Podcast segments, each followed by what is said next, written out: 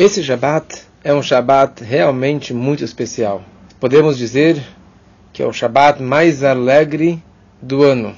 É um Shabat Yom Tov, que é chamado de Moed, festa, grande alegria, banquetes, muita comida, muita bebida, muita carne. Mas por quê? O que tem de tão especial nesse Shabat? Opa! Na verdade, esse Shabat é o Shabat Shabeav é o Shabat que nós estamos comemorando a destruição do templo, do primeiro templo sagrado de Jerusalém, do segundo templo de Jerusalém, quando que os espiões falaram mal da terra de Israel, foi a noite de cristal, o dia que os judeus foram expulsos da Espanha e outras várias desgraças que aconteceram com o nosso povo. E como dissemos agora, que é um dia de grande festa, é um dia de jejum? É um dia de tristeza? É um dia de luto? Sim, normalmente Tesha B'Av é um dia de muita tristeza. É um dia que recitamos súplicas, sentamos em lugar baixo, jejuamos 25 horas, não podemos usar sapato de couro, é o segundo jejum mais importante do ano, e etc, e etc. Porém, esse ano tem uma grande exceção. Esse ano Tisha B'Av cai no Shabat. E no momento que Tisha B'Av cai no Shabat, é proibido jejuar. E isso é chamado Tisha B'Av Nitche, um Tisha B'Av que foi empurrado para sábado à noite e domingo. E como o Talmud escreve, que já que foi empurrado, que seja empurrado para sempre e que vire, na verdade, um dia de grande festa. Mas como que esses opostos se juntam? Se é um dia de tanta tristeza, das maiores desgraças do nosso povo. Como que Deus disse para os espiões: já que vocês choraram à toa, vocês vão chorar para todos sempre, com muita razão, pelas desgraças que irão acontecer nessa data de 9 de Av. Só que a primeira coisa, já que Tisha B'Av cai num Shabat, Shabat é proibido ter luto, é proibido jejuar no dia do Shabat, mesmo se for Tisha B'Av. A única exceção é o Yom Kippur. Yom Kippur, que cai no Shabat, nós jejuamos. Mas Tisha B'Av, não. Então é interessante que o Tisha B'Av ele é empurrado para o domingo. O que, que é empurrado para o domingo? Nós empurramos o jejum, o sofrimento, o luto, os sinais de luto, não comer, não beber, não usar o sapato de couro, tudo isso não se aplica no Shabat. Isso tudo é postergado para o domingo. Quando acaba o Shabat, no minuto que acaba o Shabat, aí começamos as leis de luto. Só um detalhe: o jejum começa, sim, no finalzinho do Shabat. O jejum começa em São Paulo às 5h48. Mas os sinais de luto, tirar o sapato de couro, sentar em lugar baixo e assim por diante, isso começa só no término do Shabat, 6 e 23 no horário de São Paulo. Esses sinais de luto são postergados. Mas Tisha B'Av é no Shabat. A data 9 de Av é no Shabat. Então, primeira coisa, Shabat é um dia de muita alegria. Chemdat Yamim Otakarata. Shabat é chamado o dia de deleite. Oneg, prazer com bebida, com bebida, com vinho, com uma boa halá, com um bom cholent, uma boa carne. É um dia de, de alegria. Shabat é um dia de alegria. Então, o Shabat por si só não permite esse luto não permite essa tristeza. Só que aqui nós temos algo a mais. O fato que deveria ser um jejum qualquer e já foi empurrado, também já é chamado mais um dia de alegria. Porque os jejuns que nós temos durante o ano, eles são como um Yom Tov.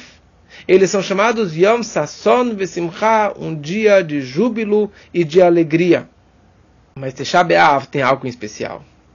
Tisha B'Av é o nascimento do Mashiach, do Redentor. Como consta no Medrash, que sempre que consta na Torá, Vehaya, a palavra Vehaya se refere à alegria. Vehaya Bayomahu, será naquele dia Hashem Echad, e seu nome é um só. E o, e o Medrash pergunta que afinal consta um versículo sobre a destruição de Jerusalém, sobre a destruição do templo, e, e foi quando o, o, o templo foi capturado, que é uma desgraça. Fala o Talmud, quando o templo foi destruído, também foi uma alegria. Por quê? Porque no dia da destruição do templo, nasceu Menachem, nasceu Mashiach. Segundo o Rebbe, o Admur Emtzai, ele explica que todo Tisha B'Av, Mashiach, ele nasce. Não é que ele nasceu na destruição do templo, mas todo Tisha B'Av, Mashiach, ele nasce. Ani hayom Eu hoje te, fez, te fiz nascer, que se refere ao Mashiach. É a data do nascimento, a data do aniversário de Mashiach. E como nós sabemos que o dia do aniversário nós falamos Mazal Tov. Mazal Tov, feliz aniversário, mas Mazal significa sorte. Cada pessoa tem seu astro, tem a sua, sua estrela lá em cima. E no dia do aniversário, todo o seu potencial, toda a sua estrela, o seu astro está brilhando naquele dia. O mazal da pessoa, ela brilha. E se a gente está falando aqui o mazal do próprio Mashiach, o Redentor, é um dia, na verdade, de Yeshua Vegeulah, de salvação e de redenção.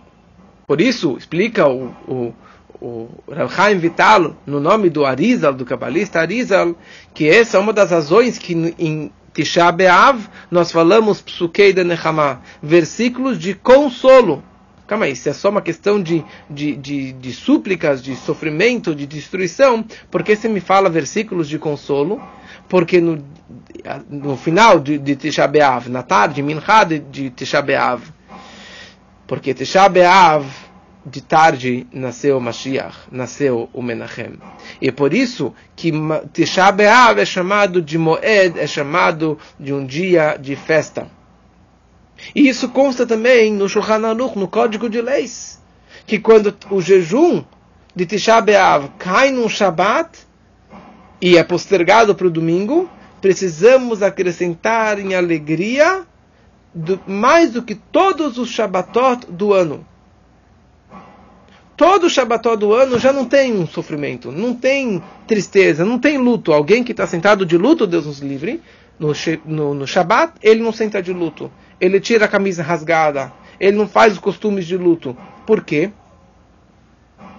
O Tzemach Tzedek, ele explica, o terceiro Rebbe, ele explica que, em geral, Shabbat não tem luto porque todo o conceito de luto, de morte, de pecado, de transgressão começou com Adão e Eva no paraíso. Desculpa, no paraíso, na sexta-feira, eles comeram do fruto proibido. E isso foi o pecado, o primeiro pecado mundial. E foi decretado que eles fossem expulsos do paraíso e que um dia eles iriam morrer. Mas quando que eles foram expulsos do paraíso? Depois do Shabat.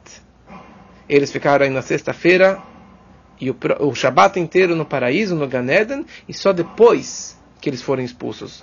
Porque o Shabat, na verdade, ele já é acima do Seder Shtarshelut, acima de, de, desses mundos materiais que nós, nós vivemos, todo o desencadear dos mundos. Então no Shabat não existe o conceito de morte, de pecado e muito menos de Hurban, destruição do templo. Essas três semanas, e o Shabat, que está no meio dessas três semanas de luto pela destruição do templo, o Tzemach Tzedek explica ao terceiro Rebbe que isso é o assunto de Magdim Refuah Lamaka, de antecipar a Refuah, a cura, antes da doença. Quer dizer, não é que a, a cura vem após a doença, mas toda doença que existe, na verdade, Deus já criou o antídoto, já criou a cura para essa doença. O homem ainda não, não conhece.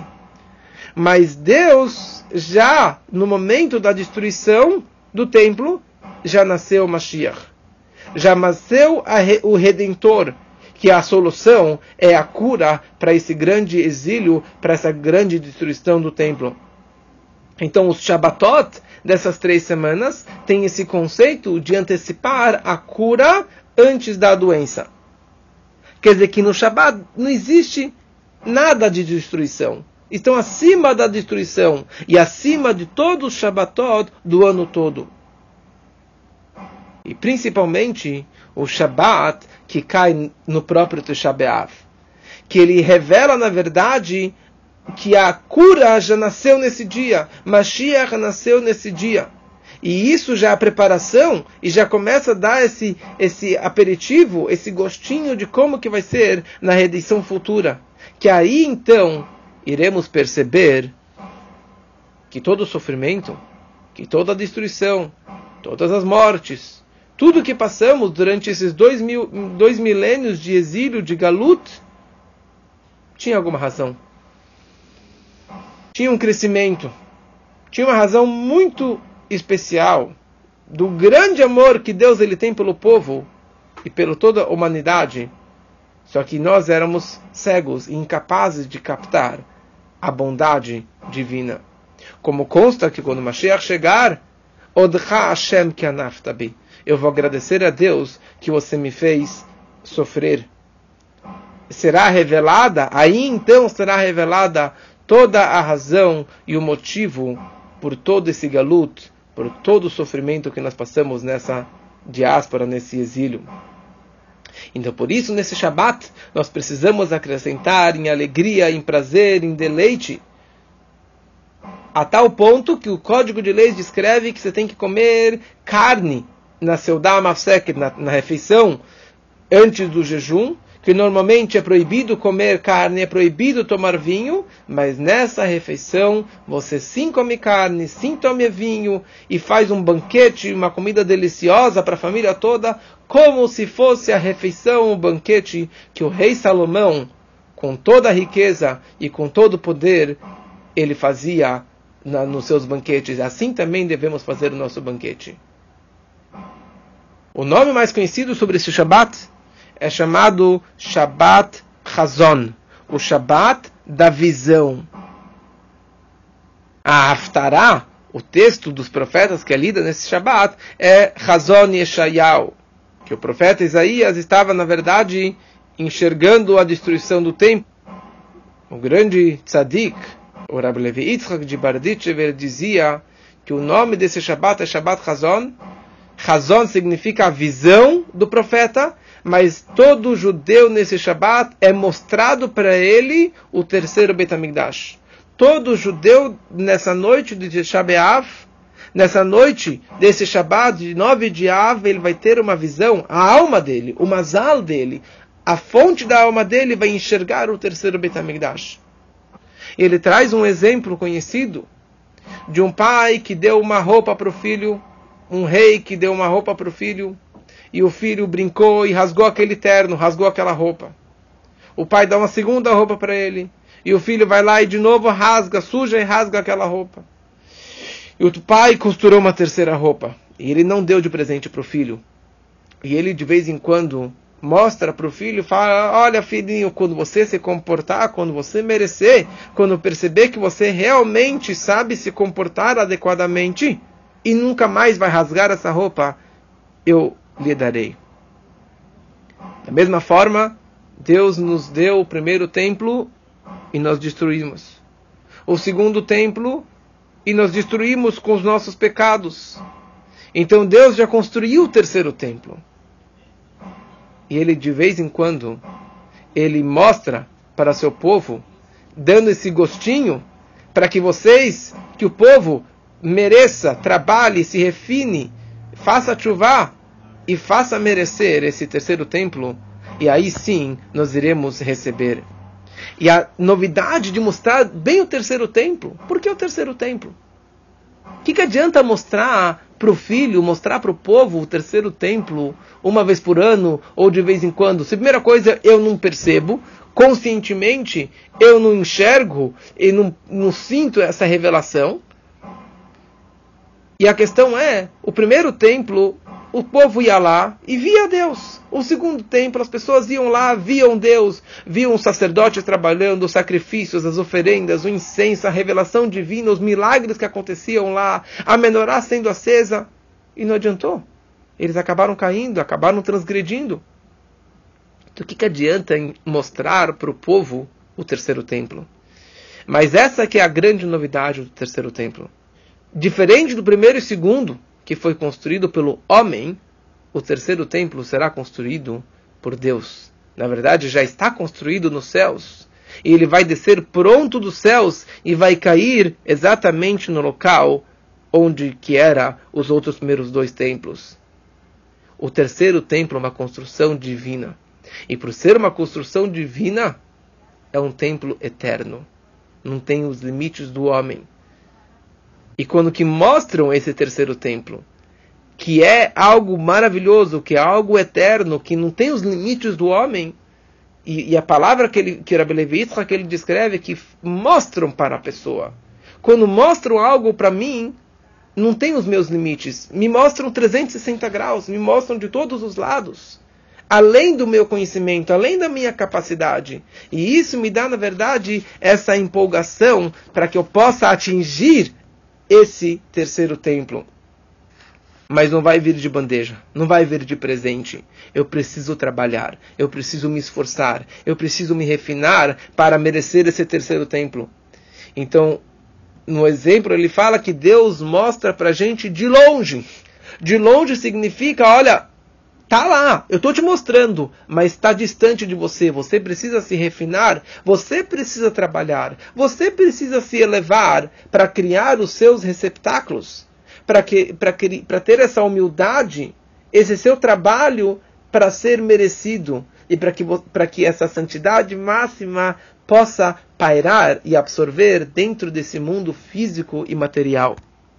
Que aproveitemos esse Shabbat maravilhoso com toda a energia, com toda a Gedushá, e que possamos ter a Freilecher Tisha B'Av, Tisha B'Av Sameach, um feliz Tisha B'Av, com a vinda do Mashiach, e possamos dar para ele uma Zaltov pelo seu aniversário, e que possamos ter a revelação do terceiro Betamigdash muito em breve, nesse mesmo Shabbat, já possamos comemorar isso com muitas alegrias.